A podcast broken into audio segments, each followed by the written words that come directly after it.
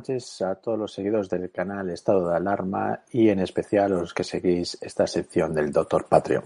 Bueno, pues hoy ya otra vez es un programa grabado, sabéis que nos siguen censurando, no se puede hablar de medicina, sobre todo no se pueden hablar cosas que no le interesan a este gobierno y por eso nos siguen censurando y grabamos el programa para ponerlo en nuestra plataforma. Bueno, hoy vamos a hablar del pasaporte del COVID, del pasaporte de vacunación, del pasaporte verde, del pasaporte, como ustedes le quieren llamar, para mí es un pasaporte discriminatorio. Y lo vamos a hacer a raíz de unas palabras, yo creo que el día de mañana, cuando este señor las vea, o sus hijos o sus nietos, las vuelvan a ver, pasados unos cuantos años, y se den cuenta de lo que decían, pues como mínimo les caerá la cara de vergüenza. Bueno, el presidente del Cabildo de Canarias, lo que ha venido a decir es que todos aquellos que no estén vacunados, que deberían poco más que estar encerrados en sus habitaciones y nunca más salir.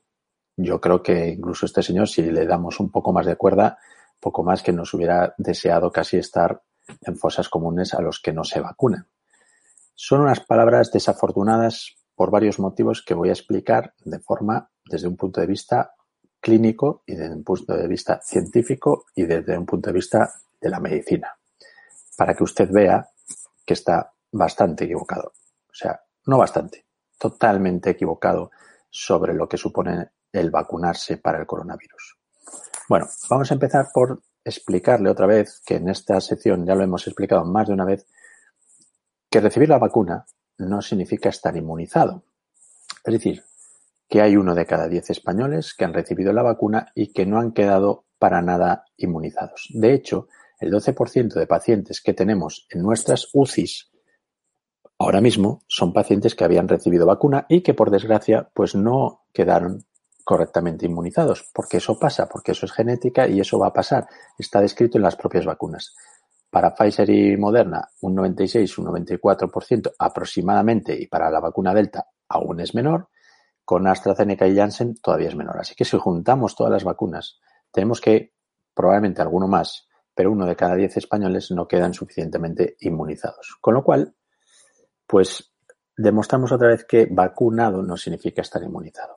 Pero es que es más, yo le voy a explicar a usted. El que uno esté inmunizado con este tipo de vacunas no significa que no pueda estar en contacto con el virus y ser transmisor del virus. Y le voy a poner un ejemplo para ver si lo entiende usted y es capaz de hacerse una idea de las tonterías que dijo el otro día. Vamos a ver, el golfista John Ram. Bien, John Ram tuvo el coronavirus, con lo cual ya quedó inmunizado una primera vez. Aún así, para poder asistir a los Juegos Olímpicos, luego le pusieron una dosis extra de la vacuna. Con lo cual, imagínense ustedes, la inmunidad de este golfista, además una persona joven, debía de ser bastante alta. Pero aún así resulta que le hacen una PCR y vuelve a dar positivo. ¿Por qué? Porque los que están vacunados también se pueden volver a contagiar otra vez. Y si da positivo significa que es que el virus lo tiene en sus fosas nasales y evidentemente el virus lo puede ir desperdigando. Vaya por Dios, estaba ya con la infección pasada, con una vacuna y resulta que da positivo y es capaz de transmitir y por eso no lo han dejado ir a los Juegos Olímpicos. Entonces, quiero que me explique usted por qué una persona con un pasaporte tiene derecho a entrar en ciertos sitios que otras personas que a lo mejor tienen una PCR negativa no pueden. ¿Por qué una persona vacunada, que también puede transmitir la enfermedad y es más, tiene más probabilidades de ser asintomático, no saber que está contagiado y transmitir la enfermedad? Y por qué una persona que no se ha vacunado no puede. Me gustaría que me explicaran por qué le hemos hecho poner a la hostelería medidores de CO2, medidas de seguridad, geles, limpiar todas las mesas, hacer todo este paripé para que ahora vengamos y digamos que solo los que están vacunados pueden entrar al interior de los bares y restaurantes. Me imagino que, por ejemplo, en el Parlamento o en los parlamentos de las diferentes comunidades eh, autónomas, ustedes presentarán los correspondientes pasaportes de vacunación del COVID y, sobre todo, pues, por ejemplo, de otras enfermedades, pues por ejemplo una meningitis que también pueden ustedes contagiar. Pues por ejemplo pueden presentar ustedes un pasaporte de vacunación de una hepatitis B que también pueden contagiar al resto de parlamentarios o de la rabia, qué sé yo, pues por ejemplo. Porque claro, ¿a qué ciudadanos vamos a discriminar? ¿A quién le vamos a dar pasaporte? Porque empezamos a dar pasaportes a los que no tienen la vacuna, a los que tienen las vacunas del COVID, y después podemos decir, bueno, y ahora vamos a pasaportes, pues por ejemplo, qué sé yo, vamos a ponernos un ejemplo. Pues a los que votan al Partido Socialista, y eso sí que les vamos a dar un pasaporte. Y poco a poco, pues nos aproximamos un poquito más a Venezuela, vamos quitando derechos a la gente y demás. Yo estaría de acuerdo a lo mejor en que hay ciertas enfermedades que son altamente contagiosas y que son altamente peligrosas, que son de obligado eh, diagnóstico y que son de obligado conocimiento de las autoridades sanitarias. Pero ahora mismo estamos hablando de unas vacunas que no protegen de la infección. ¿De acuerdo? Y como no protegen de la infección, cualquier persona que está vacunada puede ser portador y transmisor del coronavirus. Entonces, explíqueme cuál es la ventaja del pasaporte. Explíqueme cuál es la ventaja además de dar pasaportes vacunales y todo lo demás a gente que no sabemos ni siquiera si ha quedado inmunizado. Porque ahí es otra. Yo me gustaría a todos los españoles que habéis recibido las vacunas y que de repente sufrís el coronavirus, que no os han hecho una serología para deciros que habéis quedado correctamente inmunizados, que denunciéis. Es una negligencia. Es decir, un médico no puede vacunar a sus pacientes y después no saber si sus pacientes han quedado vacunados o no han quedado para nada vacunados. Es una negligencia. Entonces yo os animo a que cojáis y digáis, señores, yo tenía las vacunas, y yo sufrí el coronavirus porque ustedes no me hicieron las serologías correspondientes para decirme que había quedado inmunizado, sobre todo la población de alto riesgo. Es decir, ya que las autoridades nos se plantean el llegar a estos extremos de intentar obligar a la gente a recibir las vacunas y demás, yo digo que la gente también puede presionar con esta serie de cosas. Es decir, Ahora mismo las autoridades sanitarias saben que uno de cada diez españoles no queda inmunizado y no hacen nada para darnos la notificación de si estamos correctamente inmunizados o no. Eso yo considero que puede llegar a ser una negligencia. De hecho, yo creo que debería de ser denunciable. Yo como ciudadano, si recibo una vacuna, lo que quiero saber es si he quedado inmunizado. Es decir, yo quiero preguntar a mi médico, es decir, bien he recibido las dos dosis de la vacuna. ¿Estoy inmunizado? Que me respondan porque evidentemente no es lo mismo la gente mayor ver a sus nietos si saben que están inmunizados que ver a sus nietos si saben que no han quedado inmunizados. Pero nadie os está informando de eso, ¿verdad? Pues por ahí deberían de ir los tiros. Ellos nos ponen pasaportes, nosotros pues vamos a los juzgados y denunciamos por negligencia porque no se nos están haciendo los estudios que están al alcance de la mano de las autoridades sanitarias para darnos la seguridad de que hemos quedado inmunizados. Ahí lo dejo. ¿Qué más cosas? Bien, supongamos ahora que, por ejemplo, con la variante Delta, las vacunas son menos eficaces. Es decir, ha bajado. En lugar de ser aquel 94%, ahora bastante menos. Pero vamos a suponer que como nosotros estamos vacunando ya a los menores de 18 años inclusive y, queremos vacunar a toda nuestra población, nos olvidamos del tercer mundo, ellos que vayan vacunándose dentro de 5 o 6 años y empiezan a surgir variantes pues que vienen de otros países. Y alguna de estas variantes vamos a suponer que las vacunas no son eficaces para contrarrestar los síntomas de esa enfermedad. Muy bien. Entonces, ¿qué hacemos? Nos volvemos todos a vacunar y hasta que no estemos otra vez vacunados con una nueva vacuna, no podemos entrar a ningún sitio. Ustedes no pueden ir al Parlamento. Bueno, eso les encantaría porque ya han demostrado durante la pandemia que han cerrado todos los parlamentos y todo, han guardado las llaves, han seguido cobrando ustedes y de hecho de trabajar muy poquito. Pero bueno, eso es otra, otra historia. ¿Qué pasa si las variantes cambian y las vacunas no son eficaces? ¿Volvemos a repartir pasaportes cuando tengamos otra vez una vacuna nueva para la gente que se quiera y la que no se quiera vacunar? Bueno, más cosas. ¿Por qué esto están ustedes ahora culpando a los que se vacunan y a los que no se vacunan, haciendo diferencias, apuntando el dedo hacia los que no se vacunan como si fueran culpables de todo, cuando sabemos que en este país ha habido gente, médicos, que han dicho que no era necesaria la mascarilla, sabiendo que era necesaria, porque es una enfermedad respiratoria. A mí no me vale decir, no, es que no había pruebas de cómo se transmitía. No, vamos a ver, es una enfermedad respiratoria, se transmite por las vías aéreas. No hay discusión. Y ustedes nos dijeron que no hacían falta las mascarillas.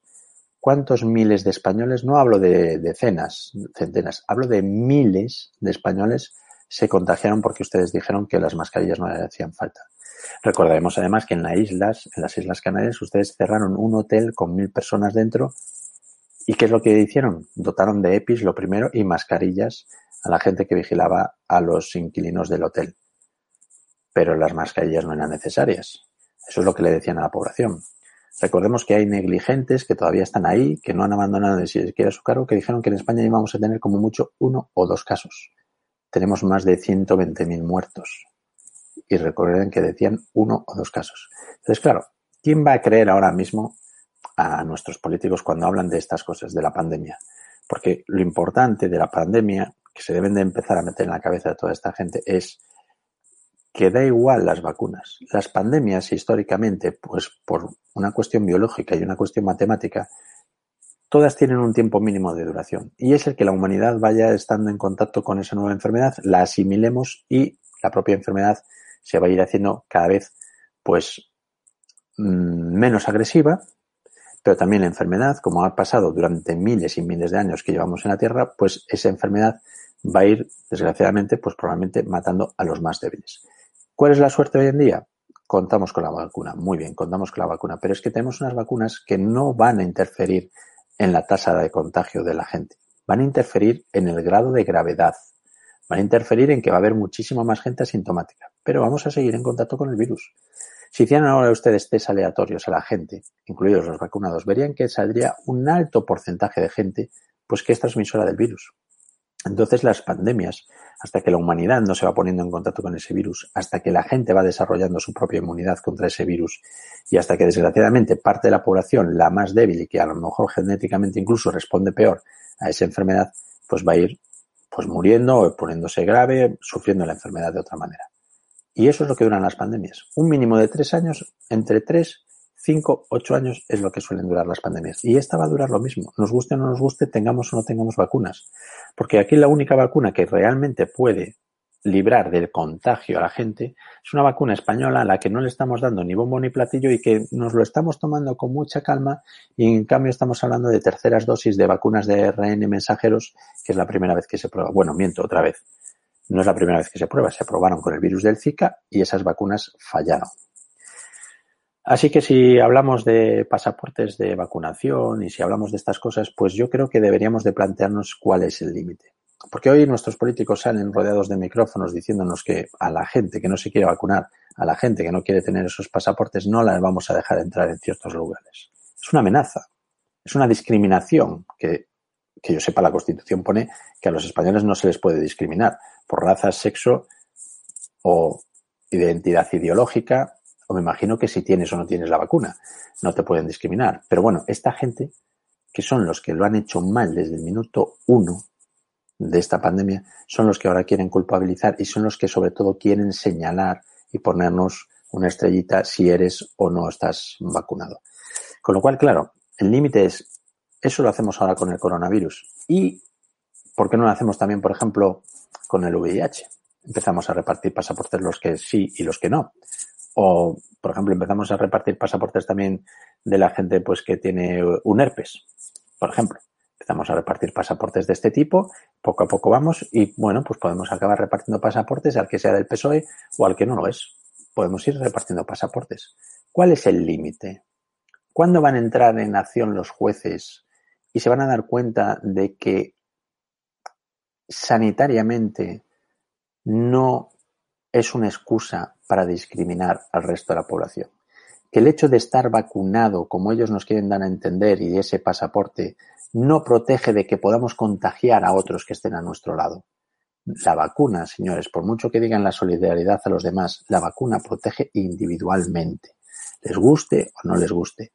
Es verdad que si tenemos los hospitales saturados no podemos hacer otras cosas. Es verdad que si los hospitales están saturados no podemos atender a pacientes de otras patologías.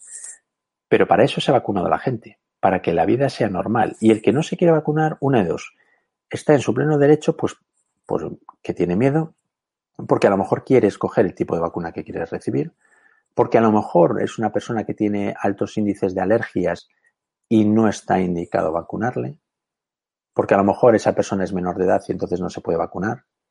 Entonces, ¿dónde vamos a poner nosotros? ¿Quién va a ser el que va a juzgar quién es el bueno y quién es el malo y no tiene derecho a pasaporte. Claro, ese es que ese es el problema. El problema es que ya hemos llegado a un momento en que tenemos que empezar a poner ciertos límites a esto. Es decir, estamos en una pandemia, muy bien. También en África están muriendo miles y miles de personas por el hambre y no les hemos hecho caso. Y ahora llega de repente una pandemia a Europa y queremos vacunar hasta los chavales que tienen dos años. Queremos, tenemos una pandemia y con motivos sanitarios, que yo acabo de daros las claves para decir sanitariamente, el que tenga las vacunas puestas no se va a diferenciar de alguien que no las tenga. Es más, a mí sí me dice un señor de estos, no, no, pero es que yo lo que quiero es evitar que entre gente en los locales que están cerrados y que a lo mejor esta nueva variante es muy contagiosa y quiero evitar que haya esos contagios. Muy bien. Pues entonces, señores, la única forma de hacer eso es con un test de antígenos, una PCR.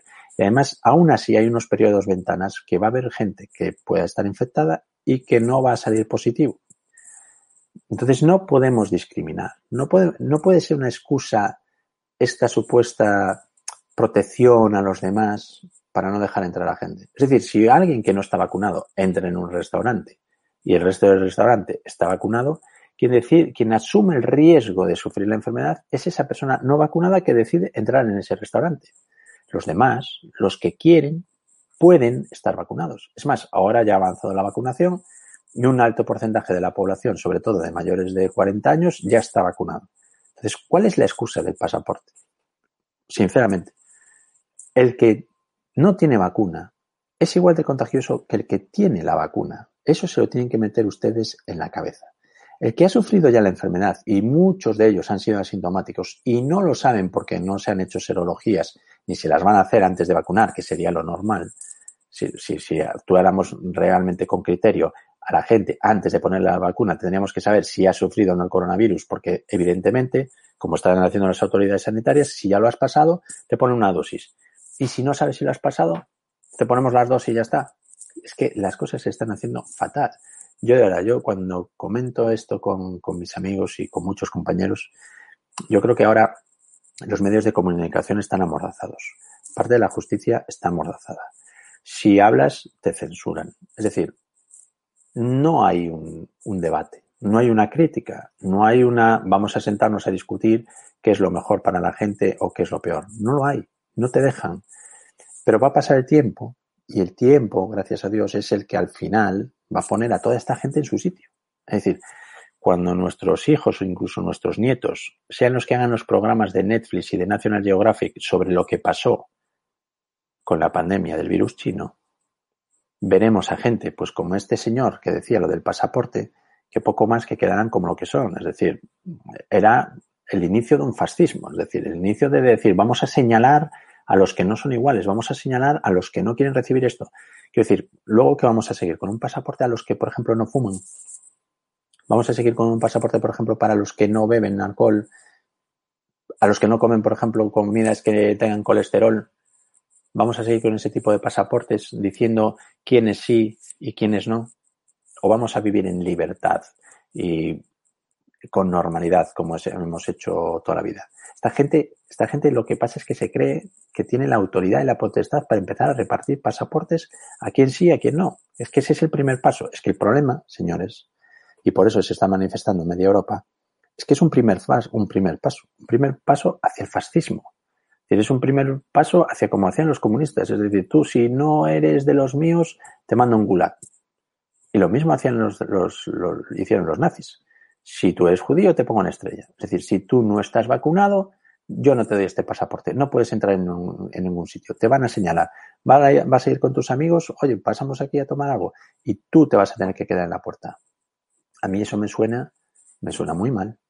Y si me dices, bien, es que es un, sanitariamente no tiene defensa.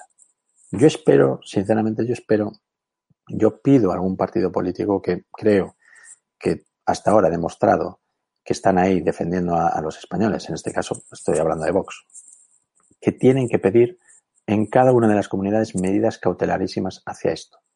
No se puede discriminar. ¿Por qué no se puede discriminar? Porque el principio de ese pasaporte es incorrecto.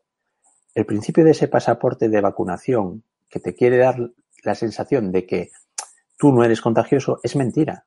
Si precisamente los estudios que se hicieron con las vacunas fueron entre grupos que no recibían la vacuna y se contagiaban y grupos que recibían la vacuna y también se contagiaban. Es que el principio de ese pasaporte que ellos quieren dar a los que sí y a los que no es totalmente erróneo. En todo caso, habría que pedir pruebas PCRs. Y eso es, no es factible, señores. No hay pruebas PCRs para poder entrar cada cinco minutos en un local. Y en el camino entre un local y otro local te puedes haber contagiado con otra persona. Es decir, son medidas inviables. Si ustedes no están seguros de que si la gente va a ser contagiosa, tomamos medidas sanitarias, como el uso de la mascarilla. Pero el decir a la gente que tiene un pasaporte, tú sí, tú no, eso no me parece correcto. Y es más, sepan que uno de cada diez de esos que les están dando ese pasaporte no tiene inmunidad. No ha quedado inmunizado. Y esos, desgraciadamente, van a aparecer cada vez más en los hospitales. Y cada vez más se va a hablar de la gente que ya había recibido sus dosis de vacuna y está hospitalizado. ¿Por qué? Porque el gobierno lo sabe, la gente, las autoridades sanitarias lo saben y están calladas y no quieren hacer serologías porque se les ha vuelto a pasar, porque otra vez lo han vuelto a hacer mal. Y entonces, pues así está el tema. Bueno, hoy es un poco el, programa es grabado porque, pues eso, porque hay censuras. Y hoy os quería, pues, dar un, aviso, más que desde el punto de vista de la medicina, un poco más desde el punto de vista de, los derechos. Yo además, pues justo este año empiezo otra vez a estudiar segundo de Derecho y empiezo con el sistema constitucional. Así que dentro de poco también os voy a, comentar un poco sobre nuestra Constitución. Pero lo que es importante es saber que se está utilizando el arma sanitaria sin ningún tipo realmente de, idea, de, de criterio, como acabo de comentar, para limitar nuestros derechos una vez más. Se usó la pandemia para limitar nuestros derechos en un estado de alarma que se tomaron medidas que el Tribunal Constitucional ha declarado que eran excesivas para un estado de alarma y ahora se sigue utilizando la pandemia pues para dividir a la población entre tú sí y tú no. Eso es muy peligroso porque ¿quién es capaz de decir quién sí y quién no? ¿Quién tiene derecho a entrar eh, en un colegio, por ejemplo, o no? ¿Quién tiene derecho a entrar en un restaurante y quién no? Es que es muy peligroso si dejamos que esto pase. Y sobre todo es peligroso porque lo están utilizando torticeramente. Por lo que os he dicho, vacunado no significa estar inmunizado. Uno de cada diez no lo van a estar. Y vacunado no significa que no puedas coger el virus y dar una PCR eh, positiva. Con lo cual, no tiene razón de ser. Si son medidas sanitarias, son medidas sanitarias. Entonces cerramos los bares, cerramos los supermercados, cerramos todo, o la gente entra con EPIs, mascarillas y es la única forma de no contagiar a los demás. Y si no, lo que tenemos que hacer es seguir con nuestra vida normal. Ahora la población está vacunada, la incidencia está creciendo mucho, sí, pero los ingresos crecen. Bueno, pues también crecen. Pues es lo que tenemos durante una pandemia y tendremos que aguantarlo. ¿Por qué esta gente criticó a los ingleses y por qué los ingleses son el ejemplo precisamente de que lo que están haciendo aquí las autoridades no es válido. Bueno, los ingleses saben que han llegado a un número máximo de vacunados y saben que a partir de ahí no van a hacerlo mejor. Es que no van a hacerlo mejor y saben que a partir de ahí lo mejor que pueden hacer es empezar a convivir el día a día con este virus. Y la gente, incluso vacunada, va a estar en contacto con el virus. ¿Y por qué estáis viendo que están disminuyendo los contagios en Inglaterra? Pues porque la población al final como todas las matemáticas y como toda la biología, es una cuestión de tiempo que todos entremos en contacto con el coronavirus y vayamos generando cada vez más defensas y cada vez nos defendamos mejor del coronavirus. Y eso lo saben los ingleses. Y por eso los ingleses han quitado todas las medidas restrictivas. Y mientras ellos han quitado todas sus medidas restrictivas y hacen una vida normal, porque han vacunado a mucha población, nosotros aquí recordad que nos decían, no, cuando lleguemos al 70% de la inmunidad de rebaño, ya no les vale. Ahora son los pasaportes para poder entrar en los sitios. Aquí estamos totalmente diferente en Inglaterra. En Inglaterra han dicho, señores, sanitariamente esto es lo que se podía hacer y a partir de ahora tenemos que circular, tenemos que apoyar a nuestros enfermos, tenemos que intentar llevarlo lo mejor posible, pero ya hemos llegado al máximo que podíamos dar. Y ahora vida normal. Y vamos a poner las armas para los que ingresen, pues los vamos a ir tratando. No, aquí en Europa estamos imponiendo medidas totalmente fascistas. De tú sí, tú no. Tú no lo tienes, tú no lo tienes. Y así es como estamos eh, ahora mismo. Entonces, lo que no puede ser es que nos dejemos imponer este tipo de medidas. ¿Hay que luchar contra las enfermedades? Hay que luchar contra las enfermedades. ¿Hay que explicar a la gente los pros y los contras de las vacunas? Hay que explicarlos. Hay que explicarle los riesgos y los beneficios. Hay que explicarlos. En Inglaterra han decidido que no hay un mayor beneficio por vacunar a los chavales. Y no los van a vacunar. Y ya está. ¿Por qué? Pues porque ellos saben también perfectamente que hay ciertos riesgos de las vacunas que aún no están completamente estudiados. Y entonces han dicho, señores, pues si todavía no están completamente estudiados y los niños apenas sufren las enfermedades y los jóvenes apenas lo sufren, ¿que lo sufre alguno? Pues sí, pues alguno lo sufre. Pues igual que hay accidentes en la carretera, pues ¿qué vamos a hacer? Pues alguno lo va a sufrir. Pero ellos se han dado cuenta de que no tienen que arriesgar a la población juvenil infantil a efectos que puedan aparecer de cara al futuro.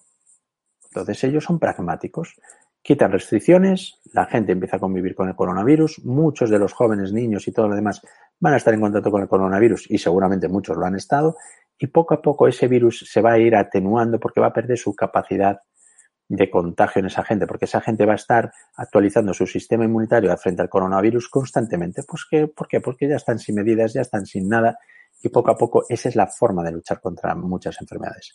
Mientras que en Europa vamos a empezar a señalar a la gente, vamos a empezar otra vez a quitarles derechos.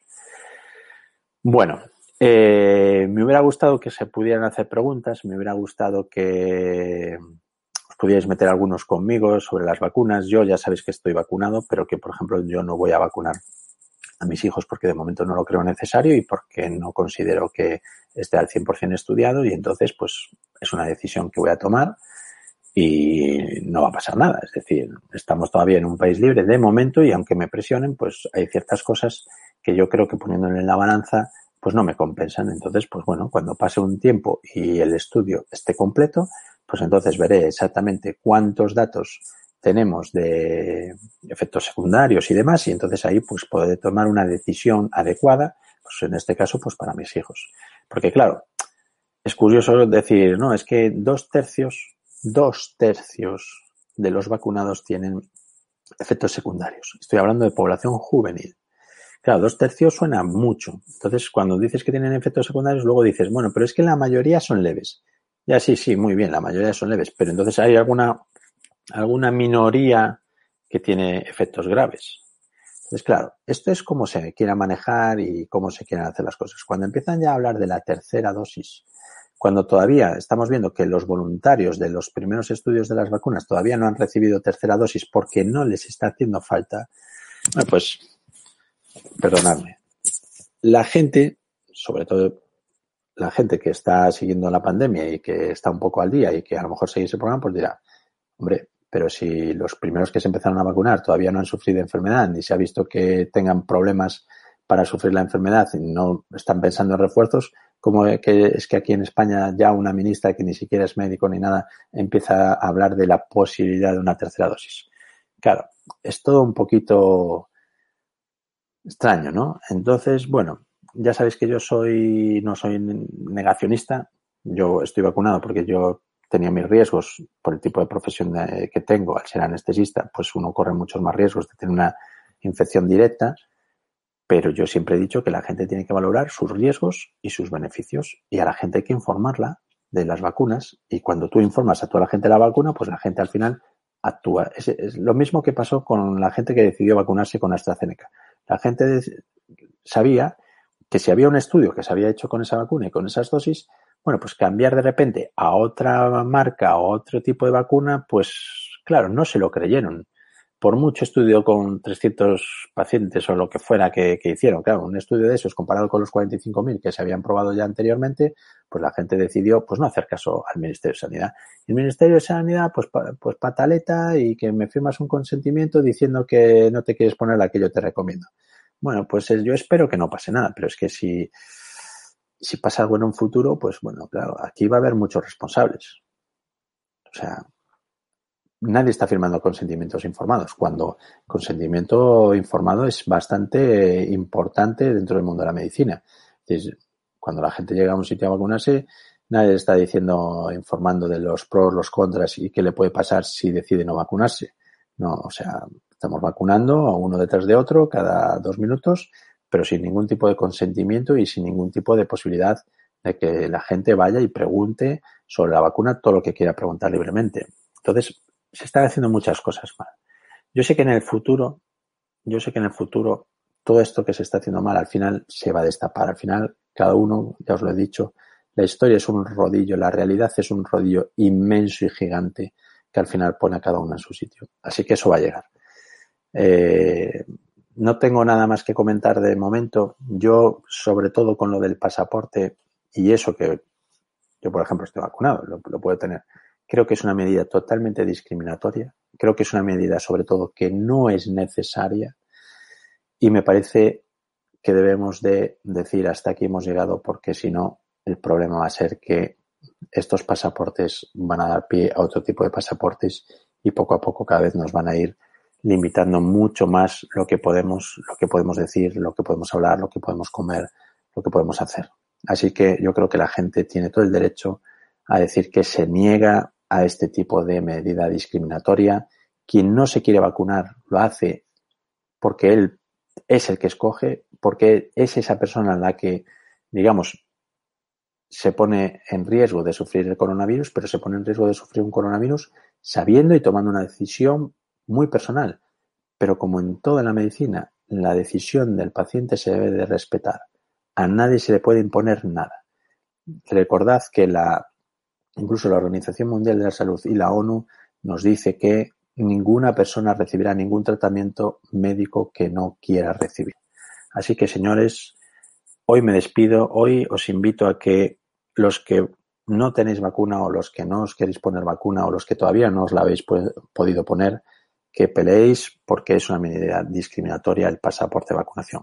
A los que os la habéis puesto, también os, os invito a que peleéis en contra de esta medida porque es un criterio discriminatorio hacia el resto, pues a lo mejor vuestra familia, vuestros hijos, es decir, es algo discriminatorio y que debemos de parar porque estas medidas discriminatorias que se toman como pie supuestas medidas sanitarias cuando no lo son, como acabo de, deciros, pues creo que tenemos que combatirlas desde el minuto uno, no esperar a que nos encontremos con que nos van cada vez quitando más derechos. Ya nos han quitado muchos y yo creo que es el momento de empezar a decir hasta aquí hemos llegado, ustedes se pueden meter el pasaporte donde quieran.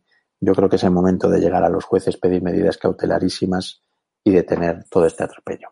Así que nada, me despido de vosotros. Espero que los que estéis de vacaciones, que estéis disfrutando de las vacaciones, aunque empiecen a aumentar las restricciones otra vez. Los que no os habéis vacunado, que sepáis pues que debéis valorar vuestros riesgos, beneficios. Si no queréis vacunaros, nadie os puede obligar. Y los que tenéis, que sois jóvenes o que tenéis hijos o lo demás, bueno, pues yo os diría que también hay que valorar los riesgos, beneficios eh, las posibilidades que tienen los niños de sufrir el coronavirus y demás son muy bajas. Las vacunas, yo personalmente creo que deberían de tener más tiempo de prueba antes de, de su uso en gente que sobre todo no es gente emergente de que vaya a sufrir un coronavirus grave o acabar en una UCI. Y ese pues es un poco mi punto de vista personal y después cada uno evidentemente toma sus libres elecciones. Así que os dejo, nos vemos la próxima semana a ver qué, nuevas tonterías dicen esta, esta gente y las comentaremos aquí y si queréis, lo que podéis hacer es mandarme algunas dudas al correo de info arroba estado de alarma y ahí pues ponéis preguntas para el doctor Patreon y yo intentaré responderlas en el próximo programa. Pues nada más, me despido, me despido de todos vosotros, un abrazo a todos y nos vemos la próxima semana. Adiós.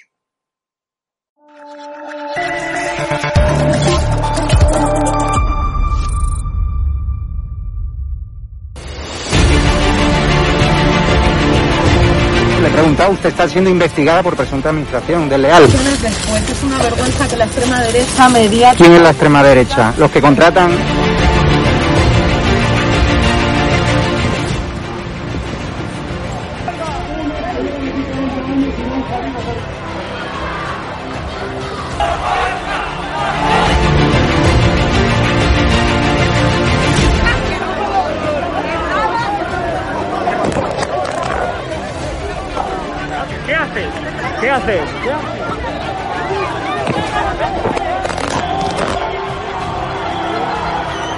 Bueno, pues nos han roto el móvil.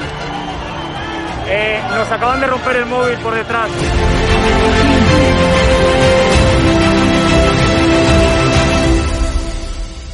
edatv.com, ¿vale? Pincháis aquí y ponéis los datos fundamentales. Y ahora, como veis, eh, nos pide que firmemos este contrato de suscripción, lo leéis con calma, por supuesto, y le dais a continuar. Y ahora nos pide que introduzcamos pues una contraseña y lo doy a continuar. Y ahora me pide que confirmemos el correo electrónico. Eh, habréis confirmado vuestro correo electrónico y os pide, ¿vale? Que elijáis una membresía. Está gratis, mensual, semestral, anual, ¿vale? Pues podéis elegir, por ejemplo, si queréis ayudarnos pues con 9,99 euros al mes y con la tarifa eh, plata, pues le dais a aceptar y suscribirse. Pincháis aquí y como veis, ya os dice aquí, os pone todo claro, a Fact News Consulting, plata, tarifa plata, mensual, 9,99 euros, le dais a pagar y os abrirá ya pues el TPV, ¿no? Ponéis vuestra tarjeta bancaria, ponéis la caducidad, el código de seguridad y ya podéis llegar a pagar dándole a este botón automáticamente.